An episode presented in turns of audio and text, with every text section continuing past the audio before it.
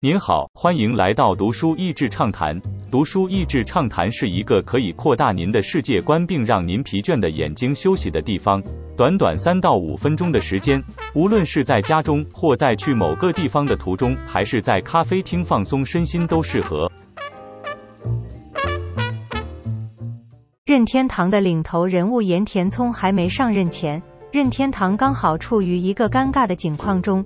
因为先前推出的两台家用主机都没能扩大自家的市占率，岩田聪上任社长后，先后推出了掌上型主机 Nintendo DS 以及家用主机 Wii，这才扭转了情况，带着任天堂走向了现在的高峰。在日本以及在电玩界都是一名传奇的人物。书中有很多他分享自己的文章，也有采访他的同事与伙伴的分享。从这些贴身的采访和故事中。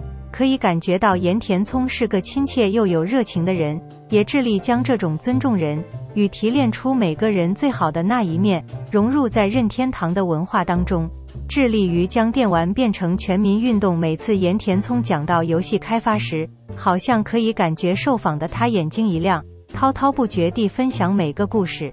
我觉得很特别的一点是，岩田聪致力于将电玩游戏变成全民运动。光是他坚持把任天堂遥控器与日文的电视遥控器用一样的称呼，就可见一斑。他希望电玩不只是给小朋友，或者是刻板印象中的阿宅。岩田聪希望任天堂的游戏，就像是任何一个人回到家自然可以把电视打开，舒缓紧张情绪的一个出口。所以书中有讲到他如何广义的延伸电玩应用在教育训练，还有体能健身。也因为他这样的观念，才有疫情中大家可以边运动边玩的 Ring Fit。最亲民的游戏设计，岩田聪对工作有许多有趣的观察和比喻。例如讲到游戏硬体的设计，他说设计硬体就像回转寿司，要有所取舍，一直等待找到最适合的才采用。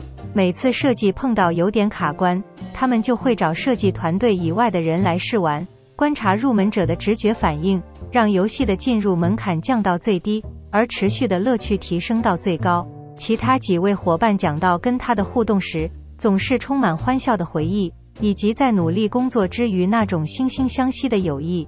我觉得岩田聪是把 flow 心流发挥到极致的一个人。